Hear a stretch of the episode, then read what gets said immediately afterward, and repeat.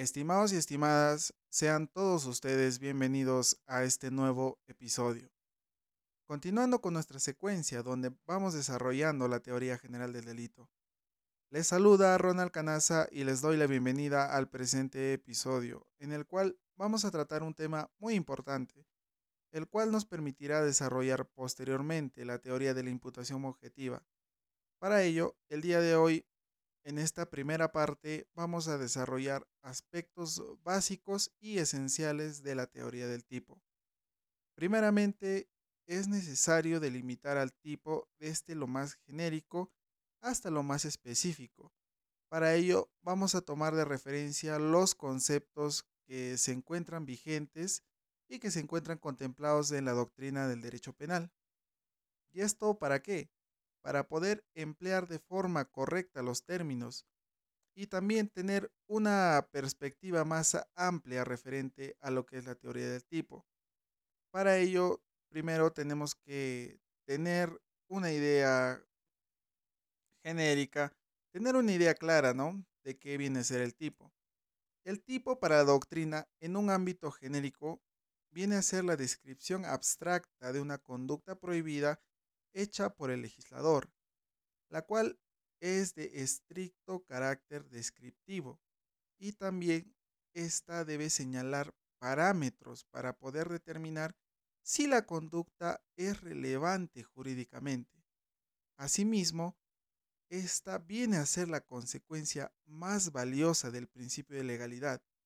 Ahora, haciendo un esfuerzo mental, recordando qué viene a ser el principio de legalidad, a grosso modo, el principio de legalidad, según el Código Penal peruano, señala de que nadie será sancionado por un acto no previsto como delito o falta por la ley vigente al momento de su comisión, ni sometido a pena o medida de seguridad que no se encuentre establecido en ella. Ahora, considerando lo que acabamos de mencionar, hay que tener en cuenta de que el tipo en su forma genérica este, establece ciertos parámetros y esto no solamente es aplicable a la, a la norma penal, sino que toda norma o todo régimen de carácter sancionador está sometido a lo que es el tipo. O también alguna, existen algunas normas, por ejemplo, eh, la ley 3714, en su título preliminar te establece el principio de tipicidad, que de alguna u otra forma va va de la mano con el principio de legalidad. Y esto, como les mencionaba, no solamente es aplicada al ámbito penal. Ahora, siguiendo, vamos a definir lo que es la tipicidad.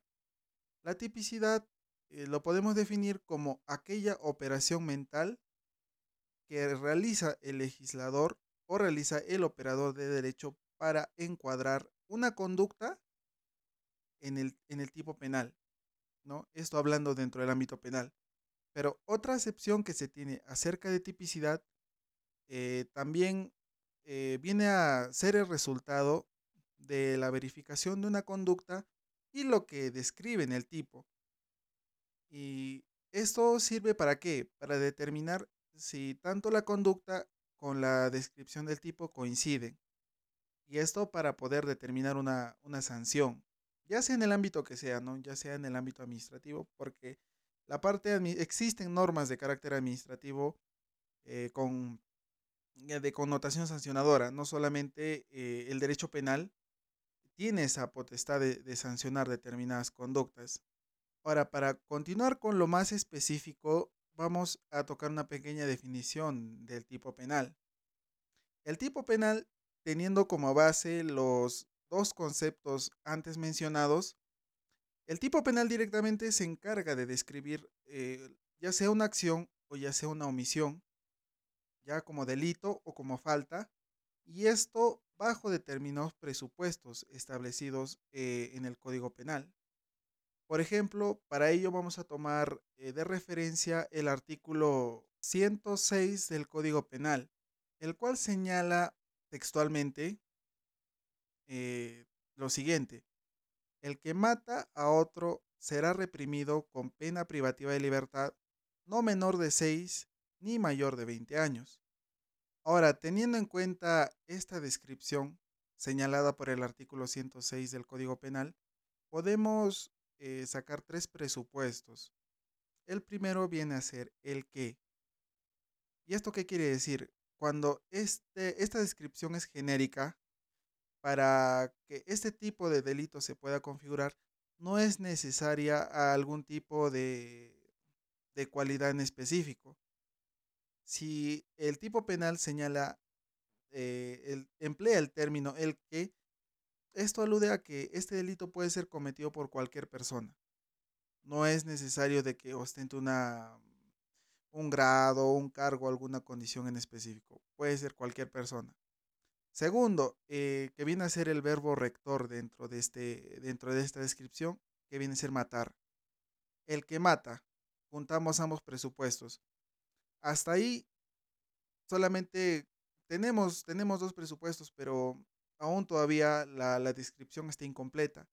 ¿Por qué? Porque ahora si el sujeto mata, pero bueno, termina por accidente, termina matando algún insecto en vista de que no cumple con el tercer requisito que viene a ser a otro, y cuando habla de otro se refiere a otro ser humano. Ya, en vista de que no cumple el tercer requisito, estamos hablando de un hecho atípico. ¿Por qué? Con el mero hecho de que el agente mate, pero si no, no mata a otra persona, este, este hecho es irrelevante para, para el derecho penal como les eh, ponía el ejemplo, ¿no? de la persona que por accidente pisa un insecto y al final eh, termina matándolo. Este tipo de conductas no es relevante porque, como les mencionaba, no cumple con el tercer requisito. Ahora, el tipo, independientemente de sus descripciones, de sus conceptos, eh, tiene ciertas funciones. ¿ya? Y esto, este, estas las funciones que, que vamos a detallar ahora nos, sirven para nosotros poder tener una perspectiva más amplia respecto a este tema. Una de las funciones eh, que vamos a detallar es la función indiciaria. ¿Y en qué se basa esta función o en qué se fundamenta? En que solo las conductas relevantes eh, pueden, ser, pueden ser objeto de sanción. Ahora, la siguiente función, referente a la función fundamentadora. La función fundamentadora se encarga de fundamentar qué sanción acarrea determinada conducta. Ahora, la función seleccionadora. La función seleccionadora, más que, fundamentar o detallar, la función seleccionadora representa una garantía. Y esta garantía, mm, ¿qué permite? Permite sancionar solo las conductas más lesivas y las conductas más lesivas directamente se encuentran dentro, del, dentro de la ratio cognoscendi del derecho penal. Porque no toda conducta es pasible de sanción. O sea, podemos hablar de un hecho o de una omisión, pero tiene que, tiene que tener relevancia. Y es por eso que a través de esta función seleccionadora solamente determinadas conductas que cumplen con los presupuestos entran dentro del, eh, dentro del radio del, derecho penal. Siguiendo con ello, eh, vamos a determinar o vamos a hablar acerca de la función garantizadora. La función garantizadora eh, parte por excelencia del principio de legalidad.